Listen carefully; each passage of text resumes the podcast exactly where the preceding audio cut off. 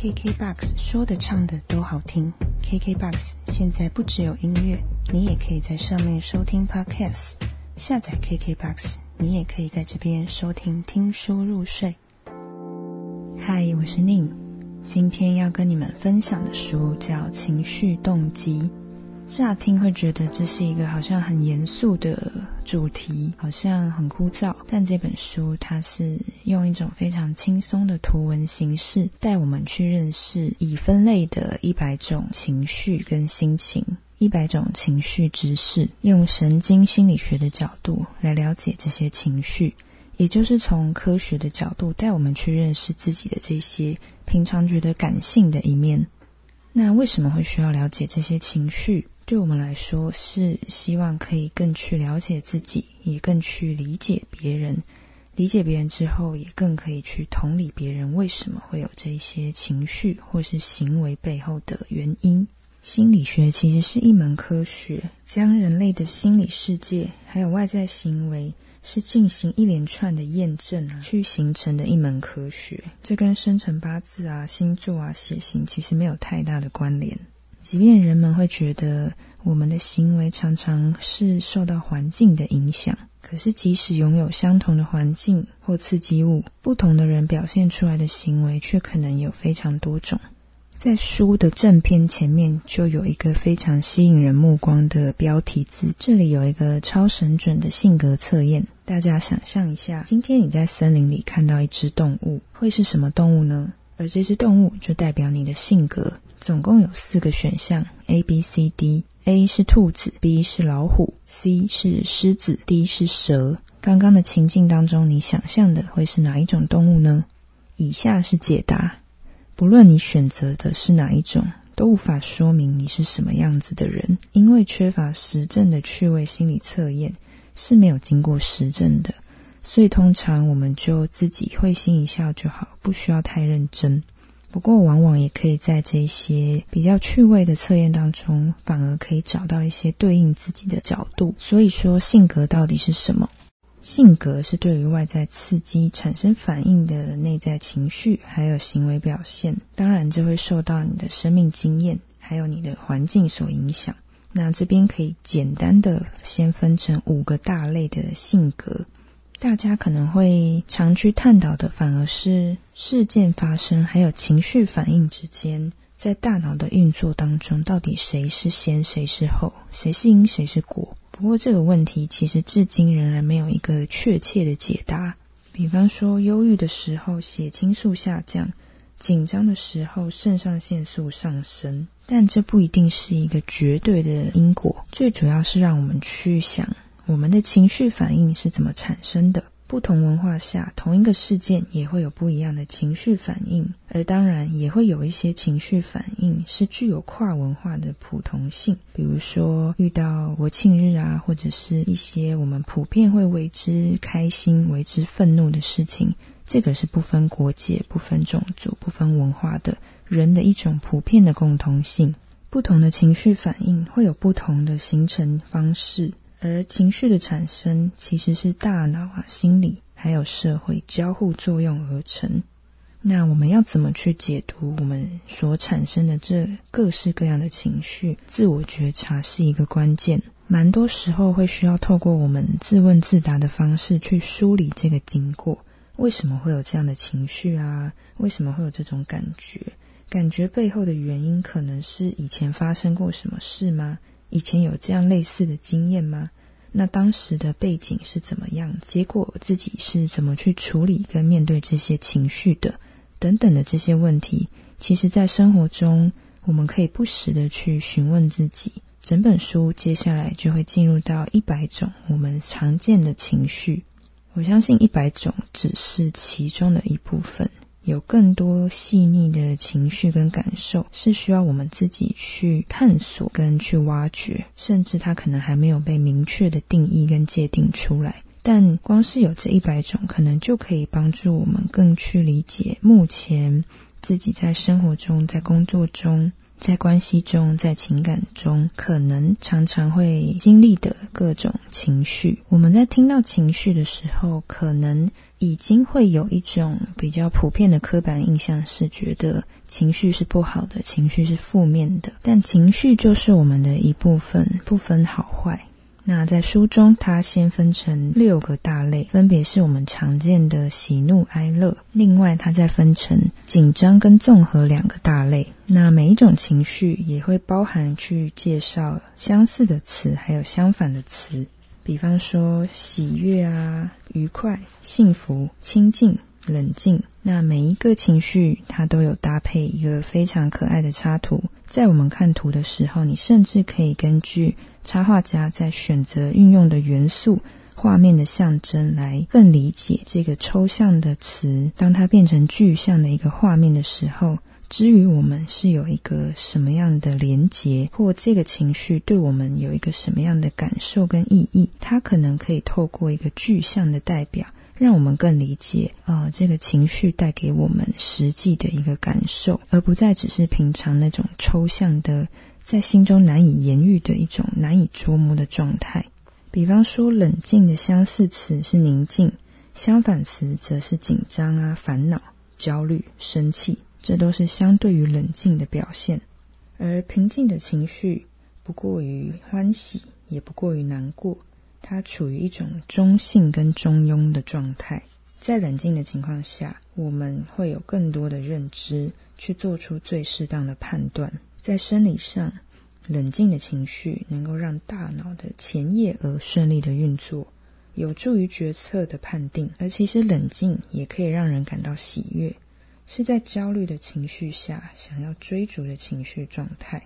如果遇到不如意的事情，紧张啊、烦恼、焦虑，还有生气，都是正常的。而这时候，我们给自己一点时间，去处理情绪，去沉淀，去试着静下心来思考如何走向下一步。这就是一个冷静的过程。通常在冷静的情况下，我们所做出的决定。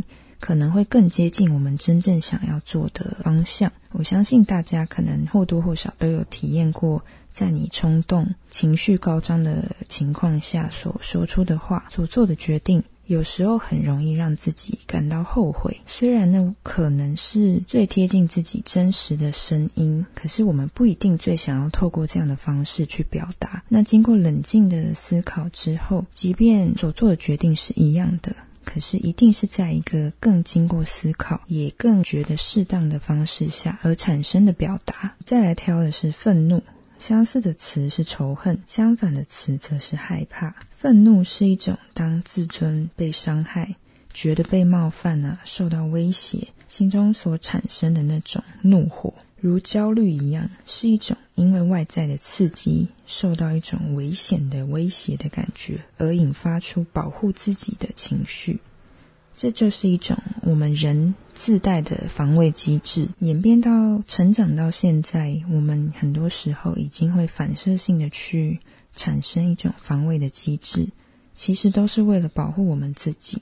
至于会不会过度反应，有没有过度的防卫？导致于我们无法跟别人产生真正亲近的连接，这是另外可以去思考的角度。不过，最初我们可以去理解的是，我们的这些反应其实最源头来说，都是为了保护自己，不要受到伤害，免于危险的状态。而适当的释放愤怒的情绪，可以避免去伤害自己，还有伤害他人，不是处于一种压抑的状态。就像过多的气体会让气球城堡被愤怒控制而失去理智的大脑，会容易做出不适当的行为。这些行为多半会具有危险性，比如可能会去攻击、自我伤害、自杀等等。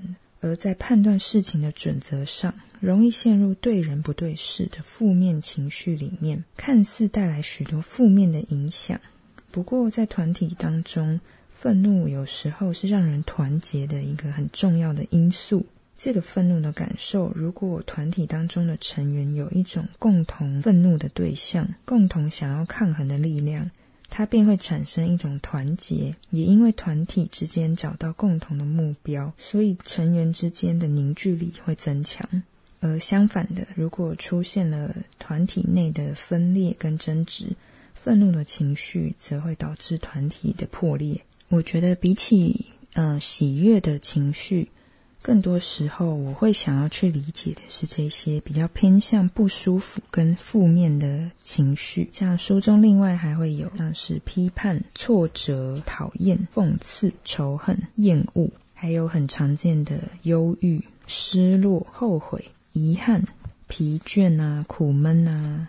这些情绪可能不见得很强烈，可是却会塞在我们生活的许多大大小小的缝隙当中。对我来说，可能很多时候我甚至已经习惯，或者是不一定会去察觉那个幽微的情绪，可是它又确实的存在，而且无形当中已经形成影响。那回过头来的重点是我们想不想了解自己，想不想要更贴近自己身上到底发生什么事情。在之后去面对别的刺激跟其他事情的时候，能不能找到一个更贴近自己所想要表达的方式？这一百个分类里面，其实还蛮生活化，而且很活泼，甚至还有一个情绪是玻璃心，也就是很符合这个时代的一个词。它的相似词是焦虑、担心跟悲伤，相反词是自信、喜悦、疗愈。玻璃心的状态是因为一个事件的发生，比其他人都容易感到受伤。听起来是抗压性较低，某方面来说，其实它是相对敏感。有可能是因为成长的经历或家庭背景的影响，感受就特别的敏锐，面对压力反应也会比其他人强烈，就容易被贴上玻璃心的标签。但它其实也是一体两面。就看我们怎么去面对自己比较敏感的这一个面相。有时候比较敏感的人更能去发现一些别人没有发现的事情，去感应到别人没有感应的事情。而对当事人来说，通常当下可能会觉得这不是自己愿意的。对我来说，可能会觉得又不是我自己想要这么敏感、这么脆弱。那可能从另一个角度来说，就是我们可以去试着想想看。有敏感度比较高的心思，他有好的感受，也会有不好的感受。这其实不管是哪一个情绪，都有可能有这样一体两面的部分，不需要过度的正面，也不需要过度负面去看待每一个情绪，因为它就是确实存在，确实发生。那发生的情绪，真实产生的情绪，我们就是好好的去了解。最主要的是如何学会去调试。如何在过程中找到最适合自己的一个梳理的方式？虽然这个过程很容易受到别人的影响，让我们更难去贴近自己的感受。不过，这是每个人都必经的过程。有时候，我们就试试看，想办法找到一些独处的时刻，去挖掘这些情绪的原因。在书的后面，甚至有带到一些情境，比如说在职场上，我们的忧郁可能就是一种忧郁的礼拜一；有时候我们在初次见面的时候，会有一种焦虑，在社交中的那种忐忑跟压力，在情感中，在暧昧的时候，让人既期待又害怕受伤害的那种心情。日复一日平淡的生活，到底是好还是坏的那种心情？没有什么刺激，非常无聊的状态，到底是不是自己要的？还有在情感关系里面，面对安全感不够的一个状态，自己要如何去调试这种心情？自己身上到底发生了什么事？以及失恋的成长之路要怎么走？我们要怎么样去面对失去一段亲密的情感关系？等等。最终我们会发现，所有的情绪绝大部分一定不是在跟其他人的关系之间发生，就是跟自己的关系发生。我们不是对别人产生情绪，就是对自己产生情绪。与人之间的关联密不可分。相对来说，如果抽掉了情绪，我们其实可能就没有一些线索，没有一些讯息可以去理解自己，或是理解别人。这个理解，它可能没有办法一次到位。那所有的情绪都是帮助我们去更认识自己的线索。需要不断的去收集，不断的去扩充对于自己跟别人的认识。也许在人生的这条长路上面，我们终其一生都还在收集，但过程里一定可以去掌握到一些关键、一些最核心，每个人可能相对来说是最重视的部分。如果我们可以去更理解自己身上的这个部分。自己最在意的那个情绪、最关注的那个点。那或许这些大大小小的情绪、各个面向的情绪，对我们来说。也像是一个游戏，一个闯关的游戏，带着我们去打开自己心里的一扇又一扇的门。其实，在书的最后，我觉得有一个最重要的部分是提到了所谓的正念练习，也就是面对所有的情绪，都保持着一种正向的看待。听到正向，我们通常会有一个反感跟排斥，就是现在所流行的正向思维、正向思考。但其实，在这边提到很重要的是，所谓真正的正向或者是正念，不是要你去练习什么都要往积极的面向啊、正面的角度去看待，而是要你去观察跟接纳所谓的当下正在发生的一切，要你把专注力放在当下，去感受所有你任何真实去感受到的一切，不管你现在的感觉是什么。不管你现在的情绪是什么，你都带着想要去理解的心情，不带着批判，不带着任何预设的立场，就是去感受、感受并觉察情绪的出现。那我们能做的就是允许他们自然的来去，不要去操控，不要去压抑，不要去批判。我们就是去与这所有的情绪共处。也不要试图改变它，不要硬要让自己觉得我得振作，我得好起来，我得怎么样，必须怎么样，让这些情绪自然的留在心中，不逃避，不对抗，与他们共处，就是一种正念的练习。